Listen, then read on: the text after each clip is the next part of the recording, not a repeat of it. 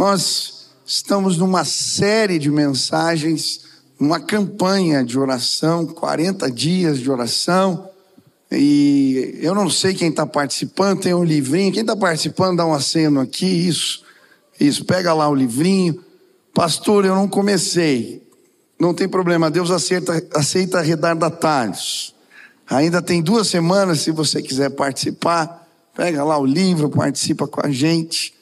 E vai ser uma alegria a ah, buscarmos ao Senhor. Se você consegue acordar cedo, seis horas da manhã, a devocional que eu faço é do livrinho. Então você pode fazer todo dia, seis horas da manhã, a campanha, ah, junto com um, um bocado de gente que acorda cedo, somos mais de mil todos os dias, tem bastante gente aqui, e a gente ora e daí começa o dia já com a bênção do Senhor. Bom, essa semana nós vamos estudar o tema que é bom é viver em missão. Eu quero falar hoje sobre o privilégio da missão. O privilégio da missão. Se você trouxe Bíblia, Mateus 28, 18 a 20, esse texto é bem conhecido. Diz assim a palavra: Então Jesus aproximou-se deles e disse: foi-me dada toda a autoridade no céu e na terra. Portanto, vão e façam discípulos de todas as nações, batizando-os em nome do Pai e do Filho e do Espírito Santo, ensinando-os a obedecer a tudo que eu lhes ordenei, e eu estarei sempre com vocês, até a consumação dos séculos o privilégio da missão. Pregar a palavra é um grande privilégio. Servir a Deus é um grande privilégio. Se você foi encontrado, achado por Ele, transportado das trevas para a maravilhosa luz, você é um privilegiado. Quantos são privilegiados aqui? Aleluia. Você é um privilegiado, eu sou um privilegiado. E às vezes perdemos a dimensão do tamanho desta graça, do tamanho desta bênção. Sabe, às vezes entramos numa monotonia. Estamos tão acostumados em andar na luz que fica comum, normal. A gente perde a satisfação, ou esquece da alegria que é servir ao Senhor. Essa semana eu me senti tão privilegiado, tão alegre. Sabe quando você fica cansado, mas é aquela canseira gostosa? Sabe aquela canseira boa, quando você faz o que você gosta e daí fica cansado? Eu me senti exatamente assim. Domingo, final de semana, eu viajei com o pastor Eric e a gente foi numa outra igreja que tem um trabalho com infantil muito bom. E eu fui convidado para pregar, levei ele lá para a gente conhecer. Eu preguei sábado à noite, aí preguei na outra igreja domingo às nove, domingo às onze, domingo às três e domingo às oito da noite. O último culto terminou, nem sei que horas, a gente saiu antes. O culto, terminei de pregar às dez horas. E eu lembro que em determinado momento, já era o último culto, e eu estava pregando, já estava no último ponto, a voz já gastada. e de repente, quando eu comecei a falar da grandeza de Deus, a glória do Senhor tomou conta daquele lugar. Eu estava pregando, não tinha terminado, as pessoas começaram a levantar e começaram a exaltar o Senhor. A equipe de louvor foi chegando e eu continuei falando da grandeza de Deus falando da majestade do Senhor. E as pessoas adorando, uns de joelho, outros chorando. Terminei a mensagem. O pastor levou a gente para jantar, eu tinha que viajar depois. E nós jantando, e os pastores que iam vir jantar com a gente não chegavam. O culto não terminava, o povo ficou lá buscando, era meia-noite, eles chegaram para comer com a gente, falaram: o culto não acaba. ah, que delícia. Eu lembro de voltar para casa cansado, mas me sentindo tão privilegiado. Que privilégio. Servir ao Senhor é privilégio. Amém? Aí depois eu cheguei em casa essa semana, foi tão especial. Era terça ou quarta-feira, a minha esposa tinha ido fazer evangelismo no Parolim, junto com as mulheres lá do Imagine. E elas foram de casa em casa, eu cheguei, ela começou a me contar, já era tarde. Gente foi dormir duas horas da manhã, ela me contando as histórias do que Deus fez quando elas entravam na casa, quando elas pregavam Jesus. E eu me senti tão privilegiado. Servir a Deus é privilégio, amém? No outro dia de manhã, acordei meio cansado, com a cara amassada para a live, seis horas, tinha de dormir tarde. Mas quando comecei a orar, o Pigato, sempre participa lá de manhã, ele mandou um pedido de oração. Michel, ora pelo Valdir, vai fazer uma cirurgia hoje. Oramos pelo Valdir. Quando eu orei pelo Valdir, senti que Deus ia fazer algo. Tinha um projeto em Colombo que eu ia visitar, peguei o carro. Quando eu estou voltando na estrada, recebo uma ligação do Valdir. Tinha uma cirurgia marcada naquele dia. Pastor, cheguei lá no médico, ele me mandou voltar para casa, não tenho mais nada. Deus ouviu a nossa oração. Servir a Deus é privilégio. É privilégio. Depois, nessa quinta noite, ó, depois que eu terminar de falar, você vai querer virar pastor, ministro. Que na noite eu cobri meu pai na célula dele, ele foi pregar fora. Michel vai lá fazer a célula. Fizemos uma dinâmica das cadeiras lá, o povo vinha, sentava, a gente orava e foi gente sentando e aceitando a Jesus. Deus tratando, curando, renovando. Voltamos tarde para casa, mas tão feliz. Ah, hoje eu estou aqui, Deus vai fazer maravilhas, é um privilégio servir a Jesus. Pessoas vão sentar nessa, nessas cadeiras aqui hoje, vão ser curadas, renovadas, restauradas. Eu vou chegar cansado, mais feliz em casa. Amanhã eu vou para Prudentópolis, a gente vai visitar lá os ucranianos, numa base nós que estamos amparando, sustentando durante um ano as famílias que estão lá. Vai ser um culto evangelístico na cidade. Quero que você ore por isso. Prefeito, vai estar lá, estar lá todas as autoridades. Vamos reunir a cidade. E aí eu vou pregar um evangelho e eu já estou animado, porque amanhã Deus vai fazer algo novo. É um privilégio servir a Deus. Quantos creem nisso? Hoje eu quero te explicar por quê. À luz da palavra, por que é um privilégio servir a Deus? Quem quer aprender isso? Amém? Primeiro, é um privilégio servir a Deus, porque quando servimos a missão, o propósito do Senhor, Jesus nos empresta a autoridade dele. A Bíblia vai dizer: então Jesus aproximou-se deles e disse: Foi-me dada toda a autoridade no céu e na terra. Portanto, ide fazer discípulos. Às vezes a gente fala o ide e esquece do começo. Ele enfatiza: toda autoridade me foi dada, nos céus e na terra. Portanto, ide, façam discípulos.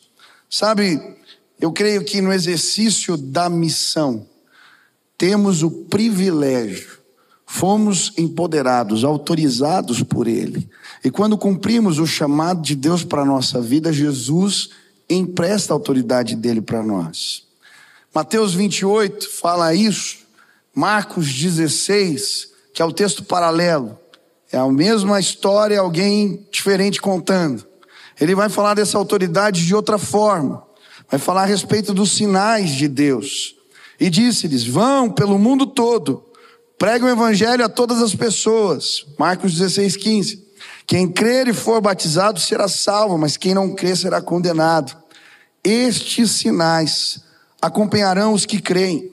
Em meu nome expulsarão demônios, falarão novas línguas, pegarão em serpentes, se beberem algum veneno mortal, não lhes fará mal nenhum. Imporão as mãos sobre os doentes e estes ficarão curados. O que, que ele está dizendo aqui? Quando servimos o propósito de Deus, o Senhor sinaliza o reino. O que, que é isso? O que, que isso representa? O que, que os sinais na Bíblia representam? Quando o reino de Deus for instalado completamente, o reino glorioso, quando Jesus voltar e nós ingressarmos nele completamente. No reino não existe dor, não existe doença, não existe sofrimento, não existe morte. Ainda sofremos os efeitos do que o pecado gerou entre nós. Mas, quando pregamos o Evangelho, a Bíblia vai nos mostrar que Deus sinaliza o reino. Ele anula os efeitos do pecado para evidenciar a mensagem pregada. E estes sinais seguirão aos que creem. Quantos querem ver sinais, maravilhas, as evidências do reino? Jesus emprestou a autoridade dele para mim para você para sim cumprirmos o ID cumprirmos a missão. Foi exatamente isso que aconteceu com os 72, quando Jesus os envia, e agora eles voltam contando o que Deus fez. Os 72 voltaram, Lucas 10, 17, e disseram: Senhor, até os demônios se submetem a nós em teu nome. Ele respondeu: Eu vi Satanás caindo do céu como um relâmpago. Eu lhes dei autoridade para pisarem sobre cobras e escorpiões, e sobre todo o poder do inimigo nada lhes fará dano. Contudo, alegrem-se não porque os espíritos se submetem a vocês, mas porque seus nomes estão escritos no céu. Se vocês fazem parte do reino. Aleluia! O mesmo acontece com os doze. Quando são enviados antes, no capítulo 9, por Jesus, reunindo os doze, Jesus deu-lhes poder e autoridade para expulsar todos os demônios e curar doenças, e os enviou a pregar o reino de Deus e a curar os enfermos. Aqui o texto vai dizer que ele nos deu poder e autoridade para cumprir a missão. Parece uma aparente redundância. Está falando duas vezes a mesma coisa: poder e autoridade. Mas autoridade tem a ver com posição, poder tem a ver com meios para fazer ou realizar algo. Eu posso ocupar um cargo de autoridade, ser um presidente da república e não necessariamente ter poder para fazer uma reforma. O que Jesus está dizendo é que Ele deu tudo o que a gente precisa para fazer a sua obra poder e autoridade. Poder e autoridade. Por isso, podem ir. Vocês foram bem equipados. Ele nos deu tudo. É isso que a Bíblia vai nos ensinar em Efésios 2, versículo 6. Deus nos ressuscitou com Cristo e com Ele nos fez assentar nos lugares celestiais, em Cristo Jesus, no versículo 10, porque somos criação de Deus, realizada em Cristo Jesus, para fazermos boas obras, as quais Deus preparou de antemão, para que nós as praticássemos. Aleluia! Nós podemos nos assentar com Cristo. Ele nos autorizou. Quando cumprimos a missão, os sinais de Deus nos acompanham. Hoje eu tenho uma boa notícia para você. Você que cumpre a missão, quem quer fazer isso? É um privilegiado. Você vai ter história para contar. Os sinais de Deus vão te acompanhar. Deus vai emprestar a autoridade dele para você. Pode ousar no espírito, prega, ministra. O Senhor é contigo. Amém. Se você ler o livro de Atos, você vai ver tanta evidência tanto sinal. O que a igreja fez? Se pôs a cumprir a missão. E os sinais de Deus se manifestavam. Era paralítico levantando, era mulher morta sendo ressuscitada, era milagre atrás de milagre, falando em línguas, o povo entendendo na língua deles, era uma coisa ah, impressionante atrás de outra, mais impressionante quando pregamos o Evangelho, os sinais de Deus nos acompanham. Você é um privilegiado. Jesus te emprestou a autoridade dele. Eu fiquei tão feliz esses dias. Meu filho chegou em casa e veio me contar uma história. O Benício tem seis anos. Seis anos. Apaixonado por futebol. A Nina já gosta de música, de arte, de dança. Esses dias a Sil passou, ela estava cantando a Nina para o celular, assim. Pedro, Diabo, João no barquinho. Pior que eu acho que ela tinha razão, o diabo deu uma passada pelo barco.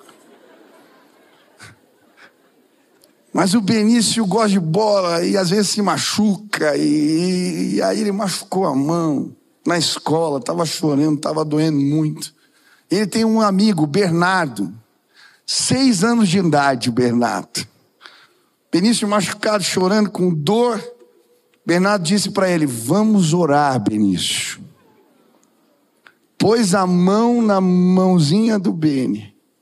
Aí orou, pedindo que Jesus o curasse. Meu filho veio me contar: Papai, ele terminou a oração, a dor sumiu, papai. Aleluia. Jesus emprestou a autoridade dele para o Bernardo de seis anos. Sabe, eu tenho orado. Nós vamos ouvir histórias de crianças se levantando no nosso meio para ministrar. Porque elas foram revestidas sim do poder do Espírito. Quando se convertem, Deus usa as crianças. Deus vai usar você. Eu tenho um amigo, ele já veio pregar aqui, o Yuri Breder. Um amigo ele, durante um tempo, serviu numa missão no Nepal. E ele me contou várias histórias, mas uma me impactou bastante. Ele disse que um dia eles chegaram numa aldeia e começaram a visitar de casa em casa. E tinha um tradutor que os acompanhava. Quando eles pregavam o evangelho, eles traduziam, ele traduzia para o nepalês. Mas enquanto eles estavam numa casa de uma senhora, o, o tradutor foi chamado para atender uma emergência que eles ficaram sozinhos evangelizando a mulher, sem falar nepalês. E aí eles falaram, a gente já, tava, já tinha começado o trabalho, Michel, a gente continuou. Preguei, depois oramos para a mulher, torcendo, orando, pedindo a Deus que ela sentisse algo. O tradutor chegou para nos acudir dentro da casa da mulher, casa simples. Quando o tradutor chegou, ela começou a dizer para o tradutor: Olha, fala para esse menino aí que ele está falando nepalês certinho. Aí eu disse, como assim? Ele falou, ó, oh, tá dizendo que você falou nepalês. Eu não falei nepalês. Ele falou, mas pergunta para ela o que eu orei. A mulher começou a dizer tudo que ele tinha orado e as palavras que ele tinha pregado. Estes sinais acompanharão os que creem, aleluia. Eu posso te contar histórias e mais histórias. Sabe o que o inimigo quer roubar da igreja? A autoridade. Estamos num enfrentamento, estamos em guerra. Ele quer nos acuar. Mas não se trata de você, meu irmão. Jesus conquistou todas as coisas na cruz do Calvário. Quando estamos em missão, a autoridade é emprestada dele. Você pode orar por cura, você pode ministrar na autoridade, você pode pregar a palavra, e sim, o entendimento das pessoas serão abertos, sim. Porque Jesus nos emprestou a autoridade dele. Quem quer cumprir a missão aqui, você é um privilegiado. Aleluia. Segundo, é um privilégio servir a missão, porque quando fazemos isso, atendemos a um desejo, a uma vontade expressa de Jesus. Ele disse: portanto, vão e façam discípulos de todas as nações. Ele afirmou isso, e por isso, na Bíblia, esse pedido de Jesus é chamado de grande comissão. É um desejo ardente do nosso Senhor e quando sim servimos a esse propósito, estamos atendendo o desejo do coração de Deus. Quando eu estava preparando essa mensagem, eu lembrei de Davi, 2 Samuel 23, quando ele está fugindo de Saul, escondido numa caverna. E ele expressa o desejo do seu coração: ai, quem me dera tomar água, as águas lá da fonte de Belém. E aí, três oficiais do seu exército, três valentes, ouvindo o desejo do coração do rei, entram no meio da tropa do inimigo, se arriscam. E aí, com muito custo, trazem aquela água gelada para o rei. O rei, quando pega a água, ele diz: Eu não posso tomar isso. É o custo do sangue de vocês. A gente não entende, né? Fala: Que desperdício, os caras quase morreram para pegar a água e jogar fora. Ele fala: Isso aqui só Deus merece. E joga na presença. Sabe, eu fiquei pensando: Poxa, se aqueles homens para servir um desejo do rei. fizeram isso, quanto mais eu e você. Não vamos atender um pedido do meu e do nosso Senhor. Sabe, eu me sinto privilegiado quando eu satisfaço o coração de Deus, quando eu atendo um pedido eminente dele. Eu creio que essa era a sensação dos discípulos. Em Atos 4, quando Pedro e João, depois de ver um paralítico sendo curado, agora são ameaçados, são confrontados. Depois de saírem da prisão, mando eles dizerem assim: não preguem mais sobre esse Jesus, não falem mais sobre ele. Eles vão dizer: nós não podemos de deixar de falar do que temos visto e ouvido. Que vale mais, atender à vontade dos homens ou à vontade de Deus? Eles estavam comprometidos. Depois, no capítulo 5, eles continuam pregando. E aí, mais uma vez, prisão e depois açoites. Agora, machucados, eles vão dizer: chamaram os apóstolos, mandaram açoitá-los. Depois ordenaram que não falassem em nome de Jesus e os deixaram sair em liberdade. Os apóstolos saíram do Sinegre alegres por terem sido considerados dignos de serem humilhados por causa do nome de Jesus. Todos os dias, no templo, de casa em casa, não deixavam de ensinar e proclamar que Jesus é o Cristo. Aleluia! Eles tinham prazer na missão. Eles tinham prazer em cumprir o que Jesus lhes mandou fazer. Mesmo quando sofriam, celebravam. Que coisa linda! Sabe, eu sou um privilegiado porque Jesus confiou algo nas minhas mãos. Você é um privilegiado porque Jesus confiou algo para você. Ele viu valor em você e eu quero viver para atender os desejos do meu Senhor. Eu quero derramar a minha vida, se preciso for, cansar, sofrer, mas eu me sinto alegre quando sim eu cumpro os desejos do coração do meu Pai. Quantos se sentem assim? Você é um privilegiado. Mas o que se trata o ID? Que comissão é essa? O que representa isso? Sabe, eu, eu vi muitos teólogos interpretando o id como indo ou tendo ido. Eu creio que é uma análise exegética bem complicada essa. Mas eu creio que os, os exegetas que traduziram o id acertaram. Acertaram. O verbo principal aqui é discipular. Ele é um imperativo e esse verbo está relacionado, o id, com esse imperativo. Por isso ele ganha força de imperativo também. Mas eu não quero explicar exegeticamente, que é muito complicado. O problema é que eu tenho ouvido, pessoas dizendo assim: indo, preguem o evangelho. Vão caminhando enquanto você faz as coisas da vida, enquanto você vive, enquanto. Prega o evangelho. Discipule. Mas eu creio que a ideia do texto não é essa. O id tem a ver com intencionalidade. Eu quero, eu me proponho a falar de Jesus. Tem muita gente que está nessa história e eu já vivi assim. Estou vivendo e quando surgiu uma oportunidade eu prego, daí nunca prega. Tem que se propor a fazê-lo. Tem que ter alvo de oração. Tem que ter gente que a gente intercede e prega a palavra. Intencionalidade. Nós perdemos a intencionalidade. Nós estamos servindo os nossos propósitos e quando dá, a gente serve a missão. É ao contrário. Também gostei muito, quem está lendo o livrinho da campanha, gostei muito do capítulo 4 dessa semana. Ah, aqui vocês vão ler. Ah, não, não, tá certo.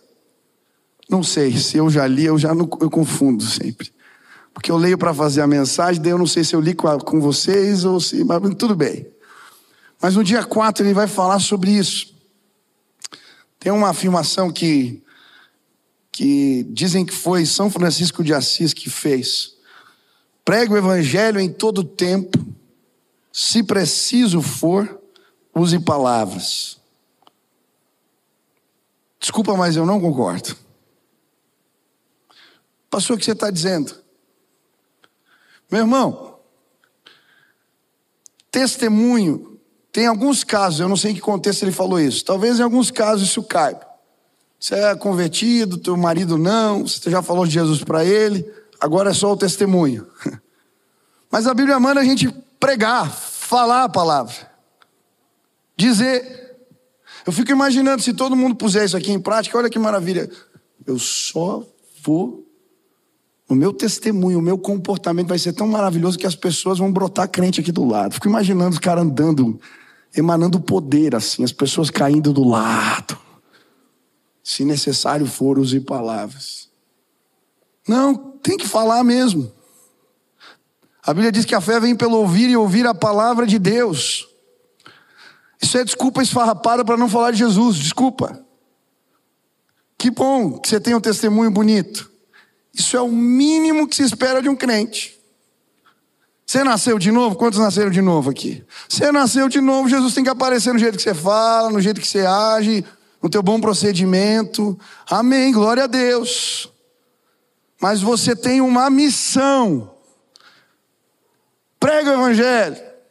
Aí eu pergunto, já perguntei para vários aí, meu irmão, qual foi a última vez que você trouxe alguém para a igreja? Você falou de Jesus para uma pessoa. Pastor, seguinte, se necessário for, prega o evangelho em tanto tempo, se necessário for, use palavras. Sai para lá, rapaz. Tem que ser intencional. Em nome de Jesus. Mas eu não tenho dom de evangelizar, mas não é dom, é missão. Tem dom de evangelista? Tem. O evangelista é aquele assim, ele prega para 10, 9 se converte. O que não é evangelista prega para 10, não se converte, mas a missão é para todos. Então, em nome de Jesus, deixa eu te dizer algo. Você é um privilegiado. Deus confiou uma missão para você. Seja intencional. Faça a tua lista. Quem são as pessoas que você quer alcançar? Que você vai levar para a cela? Eu vejo na cela, quem faz parte de célula aqui? Levanta a mão. Isso. Glória a Deus. É bênção célula, não é? Quem não faz parte de célula aqui? Levanta a mão, deixa eu ver. Olha só, pode levantar isso. Convida o teu amigo aí para ir na célula, tá? Na célula, quem faz célula direitinho tem o E do encontro, da exaltação, da edificação e do Evangelismo, a gente sempre esquece o evangelismo. O que é o evangelismo? A intencionalidade. Tem visitante, eu falo de Jesus, eu apresento o evangelho, não tem ninguém, chama a cela e fala, ei, não tem ninguém. Pega a listinha, eu lembro quando eu comecei a minha cela, eu minha esposa, a primeira lá, Cláudia Yas, listinha. Primeira reunião, nós quatro, vamos chamar. Ela chamou meninas da escola, eu chamei quem conhecia, vizinha, na outra reunião tinha 15. Pregamos o evangelho. A nossa cela virou quatro, que virou 20, eu já não sei mais quantas são. Porque tinha intencionalidade. Ei, Deus te colocou nesse condomínio. Deus te colocou no lugar onde você trabalha. Deus te colocou. Seja intencional. Pregue a palavra, pregue a palavra, pregue a palavra. Ide. Amém? Quantos querem ser intencionais aqui? Amém. Deus nos deu uma missão. Mas a Bíblia também vai dizer que essa era uma ordem espécie, urgente. Eu gosto quando ele envia os discípulos. A palavra enviar é equibalo. É a mesma palavra que ele usava para expulsar demônios. Imagine que ordem foi essa. Era quase assim: saiam daqui. Cumpram a missão. Às vezes a gente esquece da, do caráter de urgência de pregar o Evangelho. É urgente, é para ontem. Envolve o comprometimento mesmo de Jesus em João 17, 18. A Bíblia diz: Assim como tu me enviaste ao mundo, também eu os enviei ao mundo. João 20, 21. Assim como o Pai me enviou, eu também vos envio. Olha só o padrão, o padrão de Jesus. Como ele foi enviado. Ele se esvaziou da sua glória ele saiu do trono para comer nossa comida, enfrentar as nossas dores. Ele se comprometeu com nós. Cumprir a missão envolve intencionalidade, senso de urgência e comprometimento. Eu gosto da história, são várias as histórias do, do, do avivamento entre os morávios. Conde de Zinzendorf abriu as suas terras para abrigar os cristãos perseguidos naquele tempo. E ele começa a os abrigar. Só que eles tinham costumes diferentes, religiosos, e começa muita confusão, até que eles começam uma reunião de oração, que dura mais de 100 anos. E um grande movimento missionário acontece naquele lugar. Eu gosto da história quando o conde desafia um dos moradores da vila a pregar o evangelho para os esquimós, na Groenlândia. E ele desafia e o rapaz diz para ele: Olha, eu me comprometeria, mas eu não tenho sapatos para viagem. Se você me ajudar com sapatos, eu me comprometerei. No outro dia, quando o conde vai à porta daquele homem para deixar os sapatos, ele encontra uma carta. Estava escrito: Fui sem sapatos. A obra de Deus não pode esperar urgência. Aonde estão os jovens sem sapatos? Que entendem a sua missão, para que vivem? Foram alcançados e têm brilho nos olhos. Falam de Jesus com paixão, porque estão comprometidos, são intencionais e entendem que isso envolve um senso de urgência. Você é um privilegiado, você foi alcançado pela graça de Deus, outros precisam ser também. Seja intencional, vá atrás das pessoas, pregue o evangelho. Não sei fazer isso, aprenda. Seja intencional, comece um treinamento na igreja, procure alguém que te auxilie, peça ajuda de alguém, mas em nome de Jesus se levante nesse tempo. Deus quer usar a sua vida, você vai ver a glória de Deus. Quantos creem nisso? Amém? Terceira e última lição, vou terminar.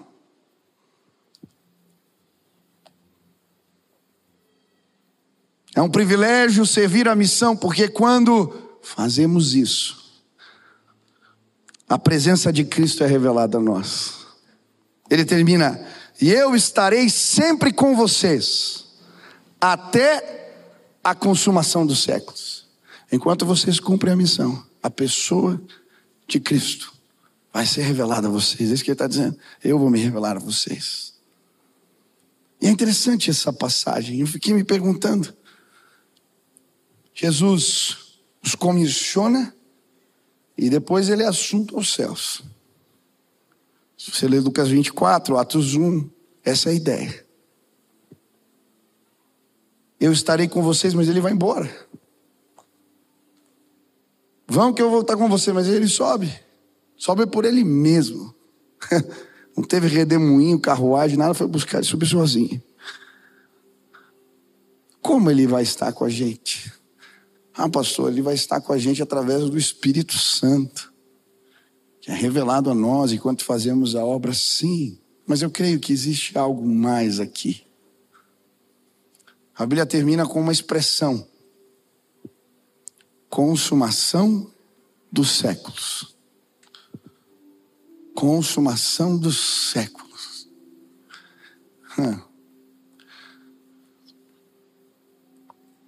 Consumação tem a ver com tempo.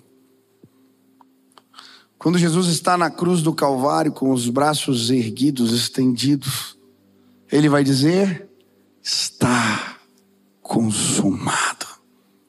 O tempo da dominação do mal acabou. Quando alguém era preso e cumpria a sentença, ele recebeu uma carta que era o alvará de soltura com o sinete gravado, consumado. O tempo da pena acabou. Quando Jesus declarou essas palavras, ele estava dizendo o tempo da consumação, perdão, o tempo da dominação do mal acabou.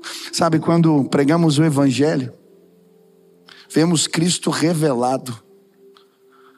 Quando ministramos a palavra, ele tira a dominação do mal sobre a vida das pessoas. O tempo da dominação do mal acaba. Vemos ele dizendo: está consumado. Ele se revela, ele se mostra. É tremendo. A minha esposa estava contando, eu fiquei tão feliz, uma das casas que eles foram lá no Parolim. Ela chegou na casa, um lugar muito sujo, muito pobre, muita miséria.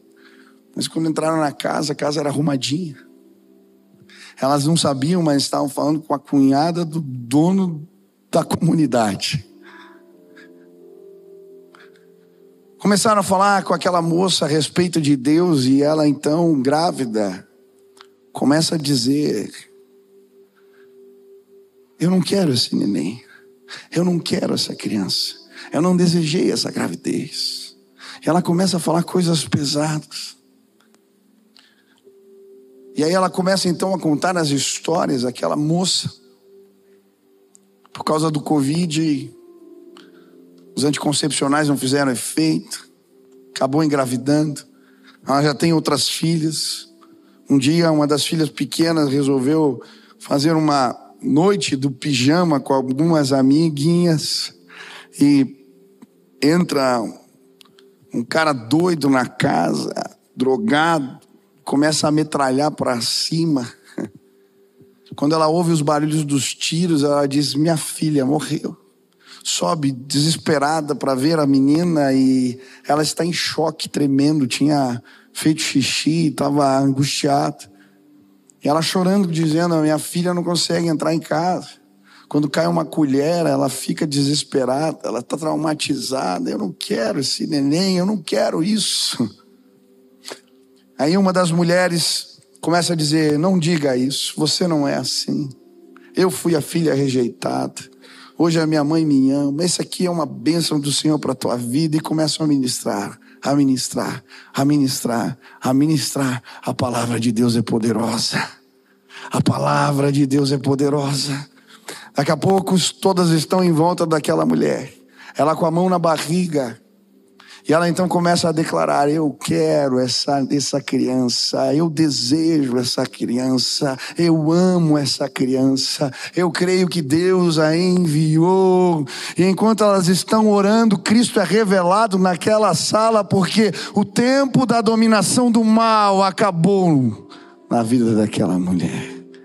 Está consumado. Quando pregamos o Evangelho, vemos Cristo se revelando, pessoas sendo libertas. Ele está dizendo agora, neste lugar está consumado para pessoas. O tempo do domínio do mal acabou na sua vida. Eu não sei o que acontece com você, mas hoje veremos Cristo sendo revelado em você. Aleluia! Mas a Bíblia também fala que um dia Cristo se revelará a todos, consumação dos séculos. Um dia o tempo da dominação do mal vai acabar no mundo. No mundo. Quando ele voltar, ah, quando Jesus vier em glória e majestade, todo joelho dobrará, toda língua confessará. Naquele dia ele vai dizer de novo: está consumado. E o príncipe deste mundo cairá por terra, ele estará o seu reino glorioso, aleluia. Sabe por que é um privilégio cumprir a missão? porque estamos preparando o caminho para Jesus, apontando para este dia. Você pode observar na Bíblia que quando Jesus enviou os 72 ou os 12, ele os enviou adiante dele, na frente dele. Mas por que Jesus manda os seus na frente? Isso é a ideia de reino. Quando uma autoridade ia chegar numa vila, num vilarejo, um rei, ele mandava os seus auratos na frente para preparar o caminho, aplanar as estradas. Eles iam de casa em casa, chegando, arrumando as coisas e preparando as pessoas. Venham para as ruas, venham receber o rei. O rei está chegando, o rei está chegando, o rei está chegando, sabe? Eu sou privilegiado porque eu tenho uma boa notícia, uma boa mensagem. Eu prego o Evangelho. O Rei está voltando. O Rei está voltando. Em breve ele dirá: Está consumado de novo. E a glória de Deus vai encher esta terra como as águas enchem o mar. Ele virá, ele voltará. Eu quero preparar este caminho. Eu quero viver para isso. Eu quero anunciar hoje, aonde me colocarem, o Rei está voltando O rei está voltando. Se preparem, se preparem para se encontrar com ele. O rei está voltando. O rei está chegando. Se preparem, se preparem. Ele vai restaurar todas as coisas. Venham, venham, venham. Sabe, enquanto pregamos, as pessoas vão encontrar Jesus. Elas vão encontrá-lo. O reino de Deus vai chegar no lugar onde você trabalha. O reino de Deus vai chegar na sua faculdade. O reino de Deus vai chegar no seu condomínio. Pregue o evangelho. Está consumado o tempo da dominação do mal. Acabou. Aleluia.